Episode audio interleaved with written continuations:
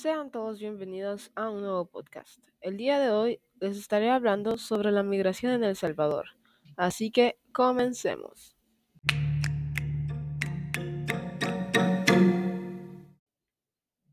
Pues miremos. La demografía de El Salvador es un factor clave para examinar y comprender mejor la interacción entre la migración, sus razones y sus consecuencias posteriores. La migración no es un fenómeno nuevo en El Salvador, y actualmente hay dos grandes movimientos migratorios en oferta. La migración interna, que es la migración de un lugar rural a un urbano, pero del mismo país. Y también está la migración externa, que es la migración de un país al otro, como de El Salvador a Estados Unidos o a Canadá. Hay algunas causas por lo que pasa esto, como la violencia, la seguridad, el desempleo del país o la falta de dinero, la reunificación de familias, entre otros.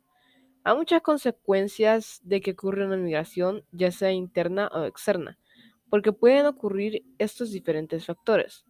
En la migración interna podemos ver la contaminación, ya que muchas personas se van al urbano, y esto crea más contaminación de agua porque todos los desechos acaban en el mar y la basura por veces acaba en el campo. Los desastres naturales. Por la misma causa que las personas se van a lo urbano, se deben construir casas, edificios o oficinas, y esto hace que ocurra un cambio climático, lo cual afecta en grande a la naturaleza. En la externa, podemos ver la pérdida de mano de obra. Ya que las personas se van del país, se pierde la mano de obra en el país que era valiosa para construir o para reparar edificios o casas que estaban arruinadas. La desintegración de familias.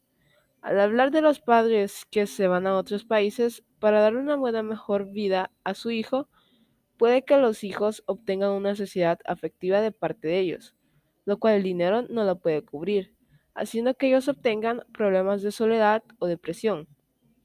Al hablar de remesas, nos damos cuenta que muchas personas también salen del país para obtener una mejor economía para ellos mismos y para ayudar a sus seres queridos aunque se sugiere que las remesas se utilizan principalmente para el consumo inmediato en lugar de ahorros e inversiones. A medio o largo plazo, sin embargo, su clase social seguirá siendo la misma. Algunas de las remesas no son a corto plazo, pero el uso de las remesas crea el potencial para que los migrantes regresen a casa y regresen a sus lugares de origen. Bueno, pues esto ha sido todo por el día del podcast de hoy. Espero que hayan aprendido algo y los esperamos en el siguiente podcast. Buen día y que Dios les bendiga.